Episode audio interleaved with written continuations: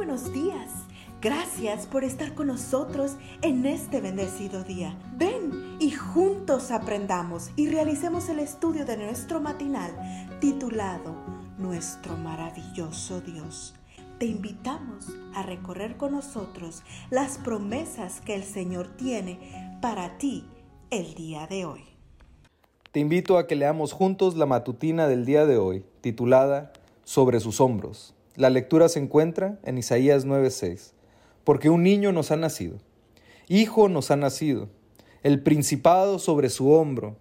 Se llamará su nombre admirable consejero, Dios fuerte, Padre eterno, príncipe de paz. ¿Has sentido alguna vez como si el peso del mundo reposa sobre tus hombros? ¿Y que tus cargas son tantas y tan pesadas que por momentos amenazan con aplastarte? Así se sentía una mañana Alfred C. McClure, para entonces presidente de la división norteamericana, solo que él no sabía exactamente la causa de su malestar. Su carga de trabajo no era inusual, su itinerario de viajes no se veía sobrecargado, pero sentía un peso enorme sobre sí. Decidió entonces leer algo que lo animara y recordó un pensamiento de Oswald Chambers que podía ayudarlo. Buscó y buscó hasta que finalmente lo encontró. Decía, echa tu carga sobre el Señor. Salmo 52, 22. Si emprendemos la relación de una obra para Dios y perdemos el contacto con Él, el sentido de responsabilidad será extremadamente abrumador. El principado será sobre su hombro. El peso de la carga se aliviará gracias a la sensación de su compañía. Era exactamente lo que necesitaba.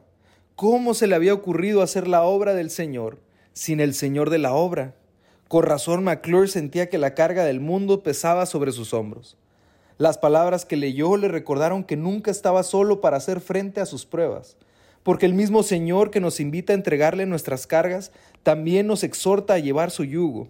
Y su yugo vale decir, no es un peso, es un don por medio del cual Él camina a nuestro lado y hace que la carga sea llevadera.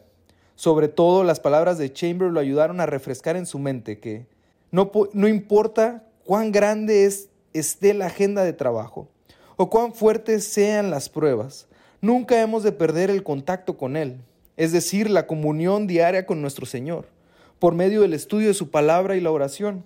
Si estás pasando por un momento difícil, hay al menos dos cosas que debes recordar. Una, que puedes llevar tus cargas al Señor en este instante, no importa cuán pesadas sean. La promesa bíblica es que el gobierno descansará sobre sus hombros. La otra es que bajo ninguna circunstancia debes perder el contacto con Él. Cada prueba es, en última instancia, una invitación a orar. Dicho de otra manera, no quites de sus manos el gobierno de tu vida. Te invito a orar. Amado Jesús, acepto tu invitación de colocar mis cargas sobre tus hombros.